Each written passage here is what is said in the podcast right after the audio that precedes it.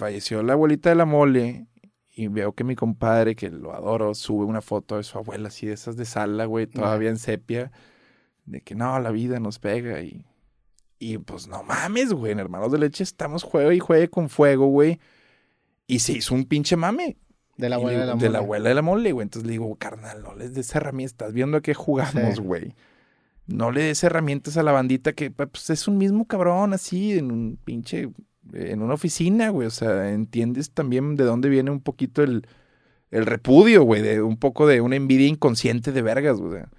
Me encantaría dedicarme a eso. Y yo le digo, mole, entiende que le generas eso un chingo de banda, güey, que no está de acuerdo con que tú y yo sentados en un sillón hablando de mamadas que vemos en la No, sociedad. o, o ve una oportunidad de meterte un vergazo y dice, no mames, de- esta es Sí, que te güey. Y vergazo". empieza de que sí, hace más frío que la ahorita. Y, güey, pues puras pendejadas de esas que, o sea, están utilizando el tiempo más tragedia para hacer, pues, comedia. Sí. Entonces, les das herramientas, güey.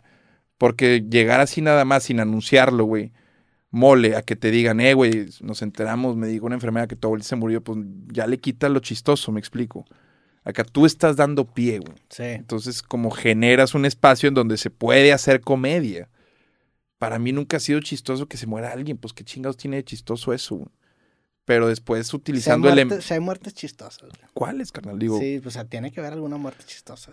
Entre más deshumanizada esté la persona, pues... me dio risa la del motel, de, de que se ahogaron así, de que estaban, o se quedaron dormidos. Estoy en- seguro que si buscamos muertes... Ah, ahorita te cuento la de Big A Fish. ver, a ver.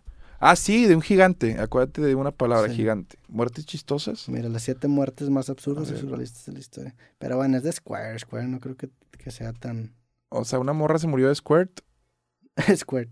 Muerte por mala memoria. Seguro el nombre de Jack Daniels te resulta- Ok, Jack Daniels. ¿Cómo se produjo que viene la parte absurda? Resulta que ir a abrir una caja fuerte se volvió la combinación y la rabia eso lo produjo llevar una bebida pasada. Esa es, es como una leyenda de, Jack- de- de la marca Jack Daniels. que se le olvidó ese pedo y se cortó. O sea, definitivamente tiene que existir una muerte que, que la leas y te dé un poco de risa como murió. Pero si tú sabes en el momento que es muerte, ¿no Ah, que claro, le pone un peso? O sea, ¿qué muerte puede ser chistosa, güey? Pedo con ese mame de cuando te atropellan se te salen los tenis, güey. no sé. Fuera de pedos. O sea, eh, eh, es una explicación física, entiendo que es fuerza G o, o- o- o Newton o no sé qué chingados, pero está muy, muy denso ese pedo. Mira, aquí dice biobiochile.cl. No se, no se escucha tan. Tan El cuerpo libera gases e incluso eyacula, güey. Después ¿Viste? de morir. Después de morir, el cuerpo puede orinar, defecar, liberar gases e incluso eyacular. Esto pasa porque se pierde la función cerebral y por ende el control del cuerpo. Además, al endurecerse y luego relajarse los músculos, los fluidos se sueltan. Por otro lado, cuando un hombre muere boca abajo, la sangre puede fluir hacia su zona inferior y provocarle una erección y luego una eyaculación. O sea, realmente todos morimos cagando, güey. O sea, O sacando fluidos. Pues eh, los fluidos con los que te quedas van a salir. Sí, no, y también me imagino que, pues, por ejemplo, los perritos que se ponen duros, ¿no? O sea, nosotros nos pondremos tiesos también. Cuando mueres. Si, si te pones tieso, ¿no? Pues me imagino. Sí, sí está denso ese pedo. Afortunadamente nunca he interactuado con un cadáver. Vi un TikTok que me, me puta madre, güey, me puso a llorar ayer, así al, al borde, güey, de un, un brote medio de lucidez que tiene un, un abuelo con, con demencia senil, no sé si es Alzheimer o, o ya de plano demencia. Y él de pronto tiene un brote de, de lucidez y le empieza a preguntar a su hijo, que es abogado, que es el que está grabando el TikTok, ¿dónde está, güey? Y, y empieza a hacerle preguntas muy, muy puntuales de, de qué, qué ha pasado con su vida, de dónde está, por qué no está en su casa, que si todavía maneja. Entonces tiene como sus cinco minutos que tengo entendido las personas que tienen un familiar con, con Alzheimer o demencia, eh, confirman que sí, en efecto, de pronto vuelven como con una razón o una memoria del corazón y, y empiezan a hacer preguntas. y sí está bien, bien cabrón, como ir perdiendo tus facultades. eh, así, digo, en Alzheimer incluso tengo entendido que hasta se olvidan de, de respirar, o sea, no solo olvidas de memoria, sino las, las células van perdiendo su función, no es como que se olviden, ¿verdad? Pero dejan de hacer, pues, para lo que están creadas, güey. Y de hecho, tienes que estar vigilando porque, pues, dejan de hasta respirar, güey. Los O sea, de- no, no es que se ahoguen, me no, explico, sabía que pasaba se, eso. se les ol- no sé si la palabra es se les olvida respirar, ojo, pero sí es es, imagínate, o sea, es una degradación muy crónica en donde, pues, hasta te invita a pensar en, en esta muerte asistida, güey, la eutanasia, el por qué simplemente está llevada a tema o a debate. Sí, Muchos eh, dicen, es que ¿cómo puedes proponer eso? Bueno, la propones porque existe esta Porque otra los parte, casos güey. extremos, güey. La, la, a- justo ayer estábamos hablando también del suicidio asistido. Que a diferencia de la eutanasia, el suicidio asistido es en donde el médico te, te- te otorga las herramientas para que tú mismo te quites Sí, la vida. sí. Y, y tú dices de qué madres, pues. Digo, en primer lugar, en un país corrupto es muy peligroso porque es una avenida para que se te puedas deshacer de mucha gente. Eso es peligroso. Sí, en México es que nada de lo que en el sí. deber ser en el mundo, en México es aplicable. Des- tan sencillo como descartando esto, dices, no mames, bueno, pues a quién le propondrías eso. Bueno, si hay casos de gente que vive una vida bien culera. Farid me estaba platicando la historia del hombre elefante, te la sabes, güey. No, no. El hombre elefante es un niño que nació eh, con una enfermedad bien rara, güey, al punto de que solamente se han documentado 200 casos desde, mil, o- desde 1900 hasta acá. O sea, es una enfermedad rarísima de 200 en no sé cuántos miles de millones de personas, muy rara. Y es una enfermedad en donde eh, desarrollas tumores benignos en todo tu cuerpo y pues prácticamente que- parece un elefante. O sea, el hombre elefante es, Es un... cutánea, o sea, en Sí. la piel es... Ay, no me, me- mejor ponme porno, hermano, no me vas a poner algo fuerte. güey. No, pues digo, es, un- es un hombre elefante, güey. Ya, ya. Y Bueno, él- esa es la película de David Lynch, que también sacó una película. Pues este güey es un, es un vato Ay, que... qué, qué loco, güey. Entonces, este güey eh, nace con esta enfermedad y su madre es la, es la única persona que, que cuida a este vato. Me acordé de la de... Nicky, el hijo del diablo, ¿te acuerdas que el papá del diablo tenía dos chichis? en la- no, güey, ¿de qué hablas? ¿A poco? A ver, mira, güey, ahí ¿Qué está bus- eso. Ponle vi- villano Nicky, el hijo del diablo. O Lucifer es el papá, de hecho. Nicky, el hijo del diablo. El hijo del diablo. ¿Nunca viste esa movie, No, güey? güey. Mira, ponle. Y luego pone así. Y pues el papá de él, güey. Es que de hecho no es el, el villano, es el hermano, güey. El papá, ponle el papá. Este Mira, güey. ahí está, ahí está, este es el papá. No, no, no, no, pero. Sí, sí es el papá, no me acuerdo. Nunca viste esa movie, güey. No, de. Adam Sandler. ¿No eres fan de Adam Sandler? Sí, pero esa, esa película no la vi. Sí, el hombre ah, ah, elefante- Güey, la que está haciendo Adam Sandler recientemente me ha gustado un chingo, güey. Uncut Gems a mí me Uncut encantó. Gems se me hizo una película. encantó, y, el, y la de. La de básquetbol se llama Hustler. Sí, sí, con Eh, eh, Bob. esa, esa- y, me gusta no tanto la película, que la película, la de Uncle James está buena, la de Hustler, la verdad es que no me Está importa. comercialona. Pero los personajes que él interpreta se me hacen bien chingones, porque ya es como él mismo. Es él, güey. Así, o así da esa impresión, cuando menos, no sé. se ha ganado. eh, como que se, se pavimentó una carrera en la que hoy puede hacer lo que le plazca, güey. Porque también tengo entendido que él tiene su casa productora. O sea, Sí. son un club de judíos bien, bien acaudalados, güey. Y creativos y genios. Y, y son, la neta, muy buenos en lo que hacen. Judd Apatow, Seth Rogen, el mismo James Franco. O sea, son un círculo de cabrones Sí. que, que en verdad tienen en, en la producción de películas eh, pues su, su gallina de huevos de oro, güey. Fuera de pedos, cuando piensas que se ha ido, güey, de pronto llega con algo. Eh, son como niños también, uno dice, a mí ya no me tocó, güey, pero ese pedo marcó a, así como a nosotros el Aguador o Happy Gilmore, güey. O Billy Madison, no sé si viste también, o, o muchas Big Daddy. eh, Sí. Hay una etapa de Adam Sandler, güey, porque también es eso, ya es muy longevo, güey. Ya Sí. tocó yo creo que a unas tres generaciones. Adam lo Sandler y. Ben Stiller son los, son los grandes. Ben Stiller se puso un poco serio en una Sí. parte de su carrera, Jim Carrey también, y creo que Adam Sandler es el que, bueno, tiene sus películas también medio mm, dramas, hasta dramas de ¿Qué- comedia. ¿Qué, drama tiene Adam Sandler de comedia? Uno en donde tiene cáncer, que sale Eric Bana, y sale creo que es su esposa en la vida real, güey, esta actriz. Cáncer Movie. Y tiene otras, eh, güey, yo no, yo no he visto otras, pero tiene sus Funny películas. eh. People. Es esa. Sí. Esa, de hecho, no es nada de risa. Yo o me llevé... Do-Over, no sé. Creo que es la de Funny People. Mm. Es comedy drama, ahí está, güey. Y la neta está. Y el, el- bueno, por ejemplo, el stand-up de Judd Apatow es muy bueno, güey. Sí. Y, y como también no lo tienes en el, en el radar o en el foco, te sorprende. Pero pues es el que está detrás también de Ligeramente Embarazada, que también me parece una joya, güey. Esa película, se, la neta, envejece muy bien. Es una gran movie. Y sale James Franco Sí. de Grifillo, sale, sale todo el crew, güey, que también eh, son cabrones que han abastecido eh, la industria del entretenimiento con, pues, Piña Express, güey, y también es otra de los vergazos que tienen. Y otros proyectos fallidos también. No todo, no todo es miel sobre hojuelas. Pero a mí siempre me ha gustado mucho Adam Sandler, güey. Sí, Sí. Siento que es un dios. Viene Austin, güey. A ver si lo vamos a ver, güey. De hecho, queremos, queremos ir a verlo.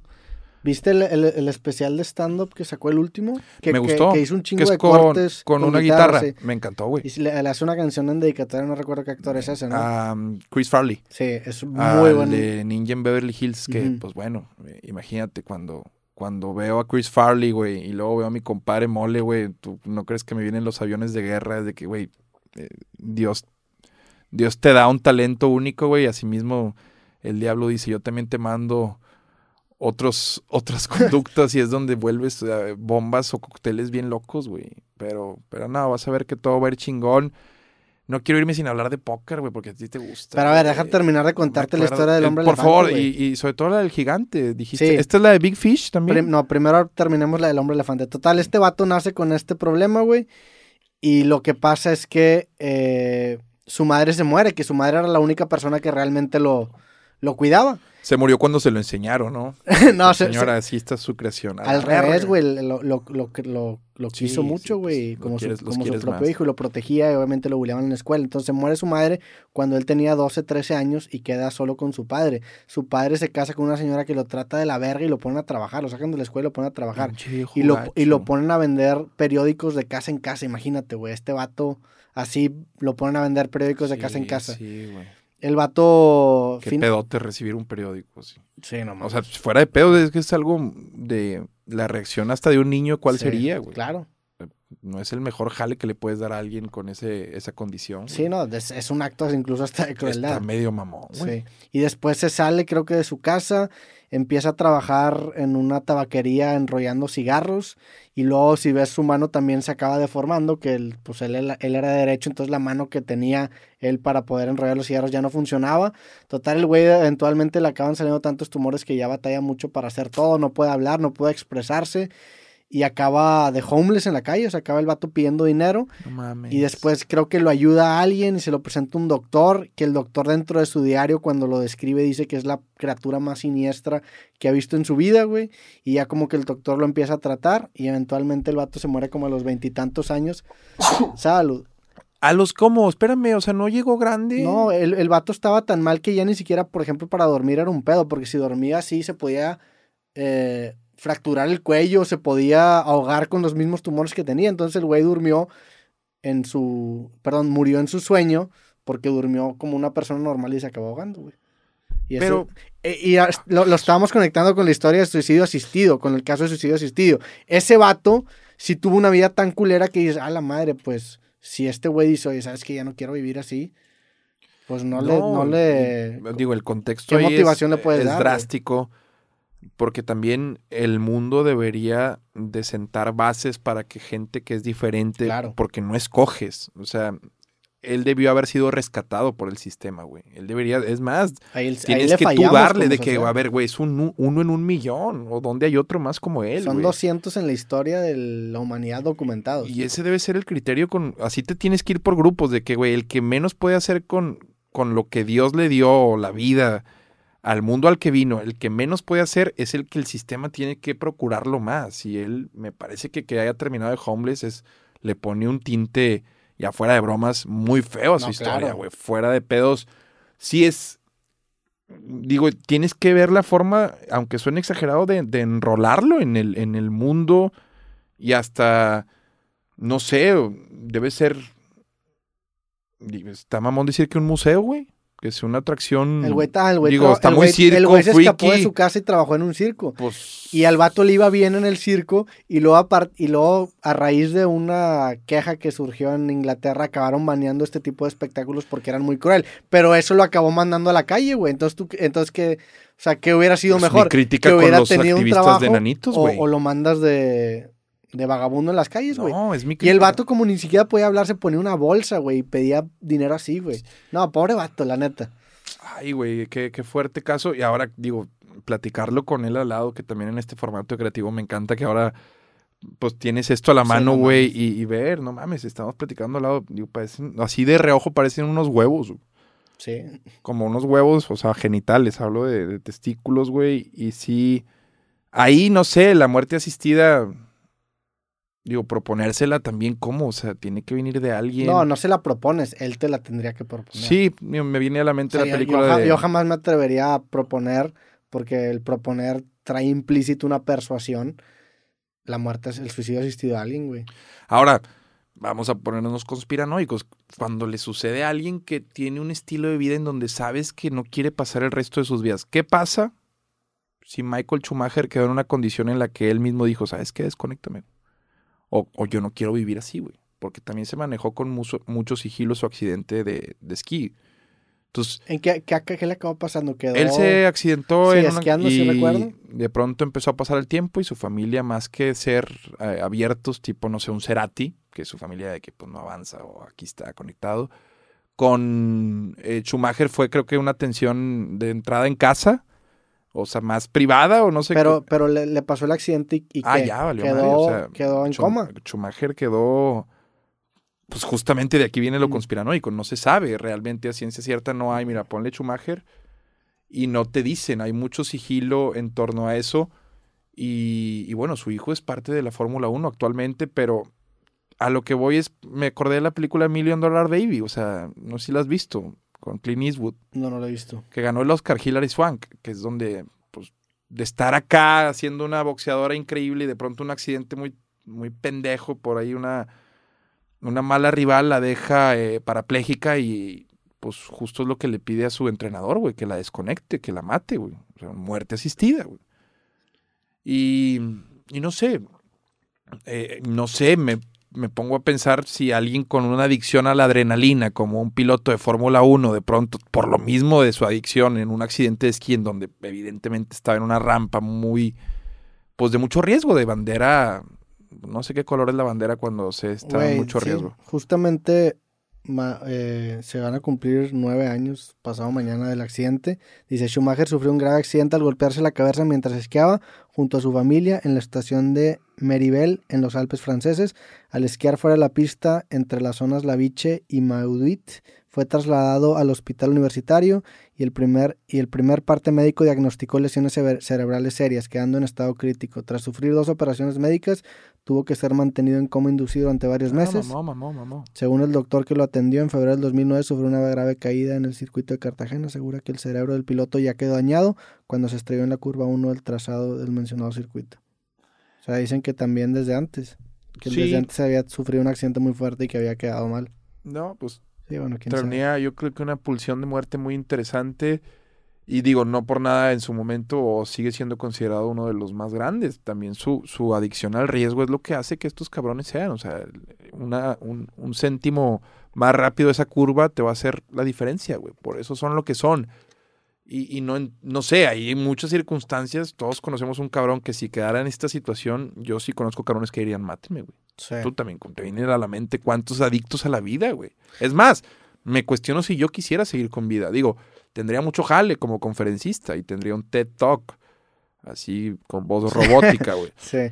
Pero ya le quitaría lo chido para mí a la vida. Al menos lo que mi contexto me ha dado, me ha, Sí. me ha proveído, no sé. Sí, sí está bien cabrón lo del suicidio asistido porque es- implica obviamente un análisis psiquiátrico de ver si la persona está en sus facultades mentales, lo que sea que eso signifique, pero se vuelve una interpretación de, bueno, ¿quién dice si la persona está en sus facultades mentales? O sea, si, si tiene una adicción a la adrenalina, entonces tiene que tratar primero la adicción a la adrenalina para después tomar la decisión, porque se vuelve incluso un catch-22, en el sentido de que, pues es esta novela en donde los, los sí, sí lo conoces o no, Me suena, pero... Catch 22, digo, nunca he leído la novela, es de, creo que es de, es de Joseph Heller, pero Catch 22 era como esta, o la premisa de la novela era que los soldados, creo que italianos, tenían que ir a la Segunda Guerra Mundial y la única forma en la que podían salirse de este llamado a la guerra era que estuvieran clínicamente diagnosticados como locos. Entonces los, los, los soldados que no querían ir